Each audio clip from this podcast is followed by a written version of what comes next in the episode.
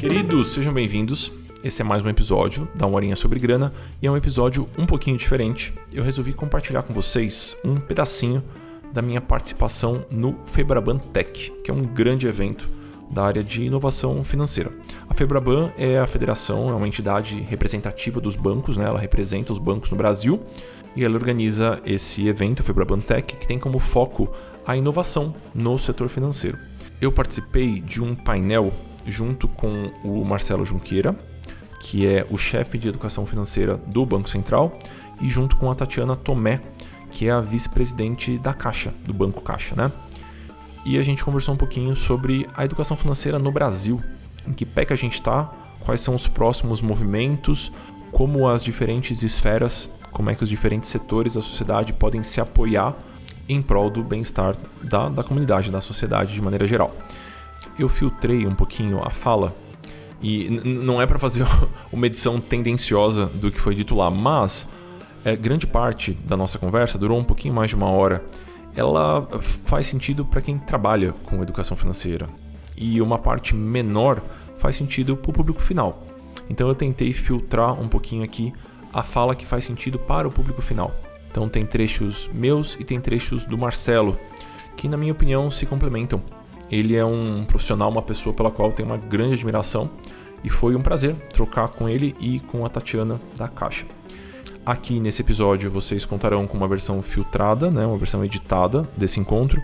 Caso queiram assistir na íntegra, vai ser um prazer. A versão está disponível no, no YouTube e eu vou deixar os links em algum lugar aqui perto deste episódio. Antes de eu dar o play aqui na nossa versão editada desse papo, deixa eu fazer um jabá honestíssimo por aqui, porque falta um mês para a abertura de turmas do Dinheiro Sem Medo e do Finanças para Autônomos, que são os meus programas de acompanhamento.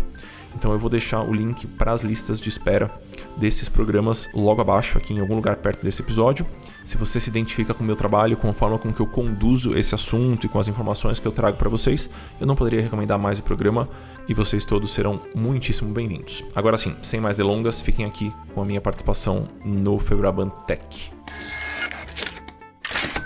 Eu acho que a gente vive uma época muito peculiar, em que a gente nunca teve uma preocupação tão grande com inovação, a gente nunca contou com tanto amparo tecnológico, acadêmico, científico. E muitas coisas maravilhosas estão acontecendo. E porém alguns indicadores eles não avançam e outros retrocedem. Então, sempre que, na, na, minha opinião, né, sempre que a gente vai colocar o assunto educação financeira na pauta, a gente vai sentar para conversar sobre educação financeira, eu acho que a gente tem que levar em consideração esses indicadores também. E eu estou falando de indicadores realmente básicos, estou falando de vulnerabilidade alimentar, estou falando de desigualdade social, estou falando de uma série de, de pontos que deveriam ser dados e eu sei que pode parecer meio desconexo com a fala aqui sobre cidadania financeira, mas sempre que a gente vai falar sobre esse assunto, na minha opinião, a gente não pode perder de vista. Eu acho que isso vale para todos os painéis, então queria trazer isso aqui aqui também. Sobre o ponto que o Amaury perguntou, né, o que, que falta para isso ganhar um pouquinho de escala, conectando com a fala do Marcelo também, vou trazer dois pontos rápidos. Então, acho que tem uma, uma questão de priorização e aqui eu falo como uma pessoa que está muito envolvida com a agenda de educação financeira de instituições e trabalhando com o público final a gente não pode colocar a educação financeira, a agenda de educação financeira subjugada a outras agendas. Caso contrário, a gente vai cair num, num limbo perigoso. Né, quando a gente está pensando em escala do tipo, a gente quer trazer educação financeira para as instituições, é maravilhoso, tenho certeza que os colegas concordam mas eventualmente a gente vai precisar abrir mão de alguns indicadores, vai ter que abrir mão de crescimento aqui e ali, porque educação financeira é um assunto maravilhoso, eu sou apaixonado, mas ele é um pouquinho indigesto, ele é um pouquinho ingrato, muitas vezes. Então demora para dar resultado. Precisam ter vários órgãos atuando de maneira muito congruente, muito sólida juntos e demora um tiquinho. Então, na minha opinião, o que falta para essa escala surgir, um pouquinho de clareza de prioridades se a educação financeira estiver embaixo de outros guarda-chuvas, na minha opinião, a gente vai ter um alcance muito limitado. Então, esse é o primeiro ponto.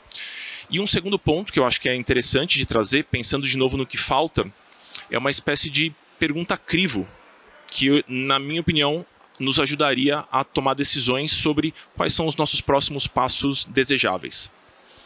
Então, como é que poderia funcionar isso? Né? A gente vai usar esse apoio à tomada de decisão quando bater uma dúvida, quando a gente estiver num dilema se esse passo deve ser seguido ou não. A gente construiria essa pergunta crivo a muitas mãos, na minha opinião, e tem vários especialistas aqui, tenho certeza, e pessoas interessadas. Uma provocação seria: a gente está em dúvida sobre esse projeto. A gente deveria colocar tempo, energia e dinheiro nesse projeto?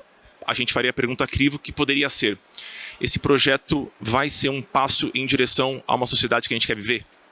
Ou não. Se ele não passa nesse crivo, a gente, na minha opinião, deveria descartar esse projeto. Se ele passa nessa primeira pergunta, a gente pode provocar um pouquinho mais.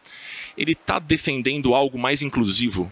Ele vai oferecer ajuda para quem mais precisa? Ou ele vai alimentar, de certa forma, uma incongruência que incomoda a todo mundo? Então, na minha opinião, essa clareza na priorização e essa pergunta crivo são dois pontos que faltam. E eu falo aqui em voz alta para eu escutar, porque isso eu, eu me vejo como parte desse problema e tomar como parte da solução também. Então eu queria contribuir com esses dois pontos.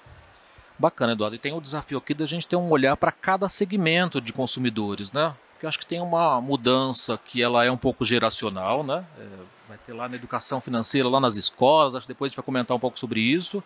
Tem aquele consumidor que já está adulto, né? E às vezes vive os efeitos de crise, de desemprego, que é um outro olhar tem o consumidor é, que às vezes tem dúvida de produtos e serviços bancários, enfim, nós, a gente tem que ter ações para cada segmento é, de cada tipo de consumidor. E se eu puder complementar com um aprendizado dos últimos anos, eu me envolvo em projetos tem 12 anos. Uma coisa que eu aprendi relacionada à educação financeira, né, é que não existe tamanho único na educação financeira.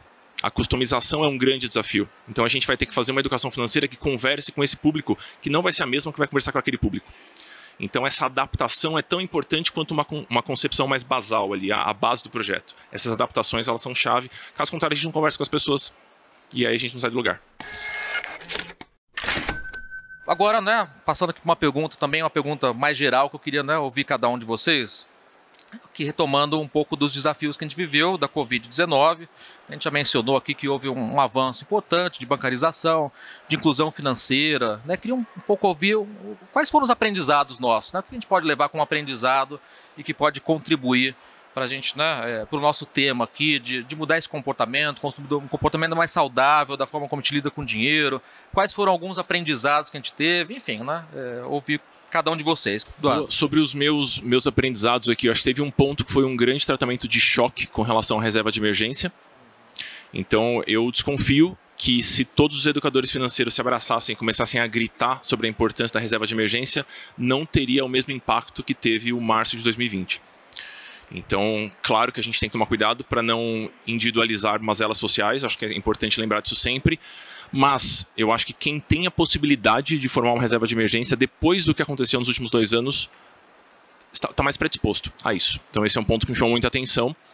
E um segundo ponto, o Marcelo trouxe a questão dos idosos, né, que é um recorte da educação financeira. Eu gostaria de trazer a questão dos autônomos, que eu acho que é um público que acabou ganhando visibilidade. Então é aquela pessoa que não tem uma previsibilidade de renda e que por conta de uma incerteza sistemática, então a gente não podia sair de casa ou tudo fechou essa pessoa, se ela não entendia a importância de um fluxo de caixa, agora ela entendeu. Se ela não acreditava que a sazonalidade do mercado existe, agora ela entendeu. Então foi um jeito muito dolorido de aprender algumas lições muito importantes. É, esse é um ponto eu sou moderador, mas eu adoro ficar comentando o que vocês falam, né? É, mas é um ponto-chave, né, Eduardo? E a gente não viveu muito que alguns países viveram de guerras, de, né, de, de, desses desafios, né? Que principalmente os europeus viveram.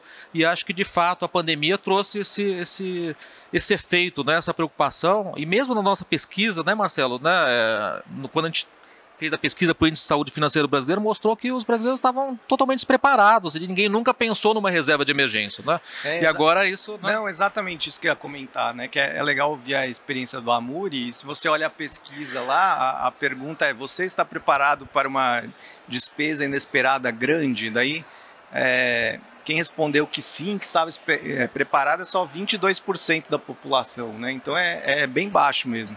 É legal também ouvir a experiência do Amuri, né? Porque como um, como um tema assim que surgiu muito depois da pandemia, até nas discussões tal de educação financeira, é o tema da resiliência financeira, né? Que no fundo é a reserva de emergência, né? Quando o Amuri fala dessa questão também de é, todo mundo se unir em, em, favor de alguns temas, né? Acho que o tema da reserva de emergência com certeza seria um, né? Quando você vai lá na consulta com o planejador financeiro, provavelmente é uma das, um dos primeiros temas que surgem, né? E eu acho que foi um, um jeito interessante, capcioso de olhar para essa questão, porque ao mesmo tempo em que a gente precisava alertar sobre a importância da reserva de emergência, a gente estava conversando com uma sociedade completamente abalada. Então a gente foi obrigado a calibrar o tom que na minha opinião é um, um ponto que a educação financeira sempre teve a melhorar. Então aquele tom que só prega para convertidos não funciona mais. Então a gente está contando com pessoas mais criativas do que um planejador financeiro comum que olha para o Excel para poder achar o jeito de conectar com cada pessoa. Então eu acho que esse também foi um aprendizado grande, né? Como é que a gente calibra o tom em meio a uma situação super estressante uma pergunta aqui que eu já queria um pouco um exercício de futurologia de vocês, né? É, que pensar no futuro, até em razão desse desenvolvimento tecnológico que a gente vive, que foi, né, é, que tomou um vulto importante também nesse momento de, de pandemia, né? É, e ouvir um pouco da perspectiva de vocês para os próximos anos, né? Como que essas novas plataformas, nesse momento surgiu o Pix, né? O Pix virou uma paixão nacional, né? Ninguém imaginou que fosse tomar essa proporção. É, enfim, caiu no, no, né? no, no, brasileiro, né? Tem, tem uma, a gente adora uma novidade, né? E hoje todo mundo usa Pix, os volumes são impressionantes. Também agora com o desenvolvimento do, do Open Banking, que agora virou Open Finance, né? O Eduardo já comentou até um pouquinho, né? Já fez um spoiler. Eu queria ouvir um pouco de vocês como que essas novas plataformas vão impulsionar ainda mais é, a bancarização, o acesso aos serviços financeiros, enfim, né? Se esses é, participantes que estão vindo, né, eles vieram para ficar. É, e como a gente usar essas ferramentas né, é, para a gente ter sempre é, mais educação financeira e orientar o público, né, os consumidores que também às vezes não estão tão acostumados com essas novas plataformas para né, usar com, né, com, com inteligência né, e responsabilidade, como lidar com essas novidades. Eduardo, por favor. Vou pegar uma rota paralela aqui na futurologia e vou para a área do desejo. Vou falar para vocês qual é o meu desejo, para todos nós que estamos envolvidos com, com a pauta. Né? Eu espero que a gente consiga construir, de certa forma, uma energia de sustentação, da mesma forma que a gente consegue desenvolver uma energia de criação porque como alguém que está ali na ponta, né, conversando com pessoas que desenvolvem projetos é, em cima da educação financeira, a gente gosta de criar coisas novas porque é muito legal. É como se a gente fosse começar um caderno novo e a gente capricha na letra e faz tudo bonitinho e organiza tudo. Com o tempo, o trabalho passa a ser um pouquinho mais ingrato e a gente vai precisar sustentar esse trabalho. Então acho que tem uma energia de sustentação que vai ter que ser criada e eu espero que a gente consiga. E além disso, existe um esforço que muitas vezes é invisível de retirar obstáculos do meio do caminho para que essa ação que já foi criada e que é muito satisfatória, ela está ok, ela funciona para que ela ganhe escala. Muitas vezes, uma empresa, uma instituição, um projeto, um público ou privado, fala, dá uma olhadinha nesse projeto de educação financeira. Aí eu olho o projeto e eu falo, tá ótimo, a gente só precisa fazer isso ganhar escala. E aí, na hora de fazer ganhar escala, na hora de tirar peças do meio do caminho para que aquilo corra e consiga beneficiar as pessoas, aí não é, não é bem preguiça o termo, mas é um trabalho menos empolgante do que criar coisas novas. Então, para além da futurologia, o meu desejo é que a gente consiga desenvolver e se empolgar com o que a gente já tem. Bacen tem coisas maravilhosas, a Caixa tem iniciativas maravilhosas, várias instituições, para quem eu, com quem eu tenho contato, tem iniciativas ótimas. A gente só precisa se preocupar em fazer com que isso chegue nas pessoas. Então, acho que esse é um, um desejo muito genuíno que eu tenho. Bacana, Eduardo. Marcelo, para você. É, eu, vou, eu vou responder a parte da, da tecnologia, né? Mas talvez comentando um pouco antes, é, pegando o que a Tatiana falou, o que o Amuri comentou, é, vou falar da tecnologia, mas tem esses outros, outros projetos que são fundamentais. Por exemplo, você comentou dos CRAS, né? É um caminho incrível, né? Para levar a educação financeira para as enfim, para os beneficiários ali do, do, dos programas tal.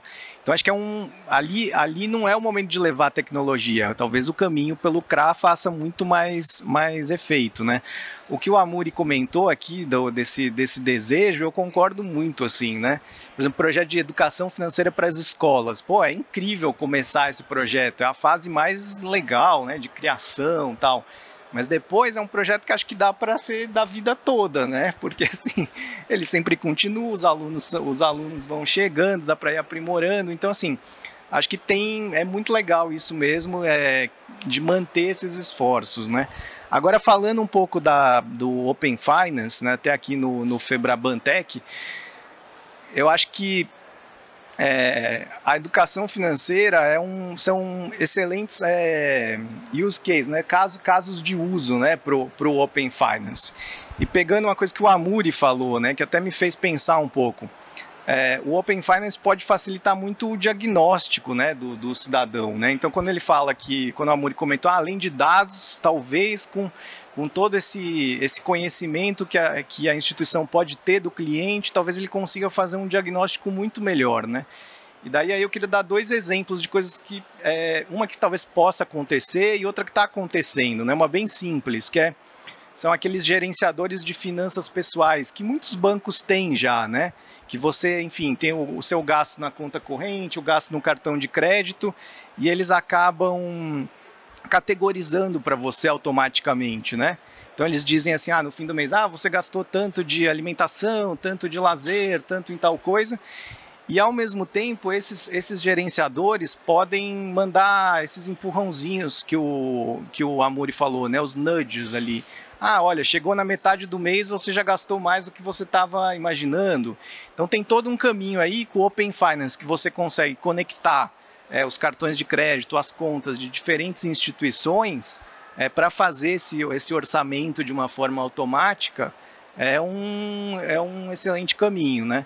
É, talvez uma outra ideia que vá surgir na, né, nesse caminho do diagnóstico é um aconselhamento de crédito, talvez, né? Na medida em que você conecta suas contas, uma determinada instituição vai poder ver, olha, é, tal cliente está com um financiamento imobiliário numa outra instituição pagando tal taxa. Eventualmente ele vai poder orientar e oferecer ali uma condição melhor, tal. Então eu acho que esses papéis de diagnóstico, né, é, vão, vão acabar surgindo mesmo com, com o Open Finance. E o curioso é que a gente já está vendo alguns. Esses dos gerenciadores de finanças pessoais é, já estão acontecendo de fato, né? Então é, é muito interessante de ver esse caminho. Posso complementar esse ponto?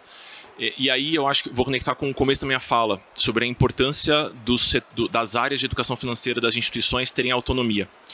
Caso contrário, a gente vai, vai identificar uma oportunidade e ao invés da gente usar essa oportunidade para facilitar o processo de tomada de decisão benéfica do cliente, a gente vai usar essa oportunidade para vender mais.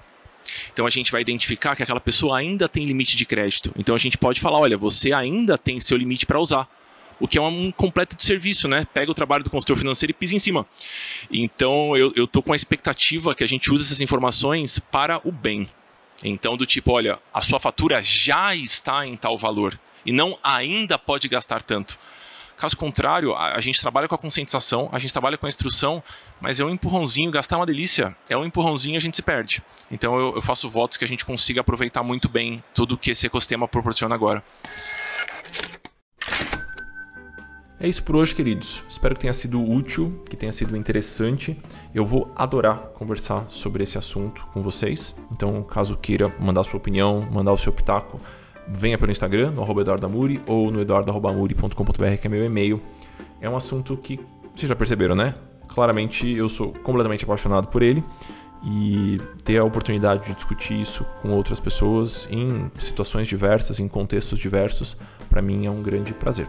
Tá bom? Listas de espera dos programas logo abaixo, os links estão por aqui. Fiquem à vontade para dar uma fuçada por lá ou tirar dúvidas comigo diretamente. E é isso. Até a semana que vem. Um abração.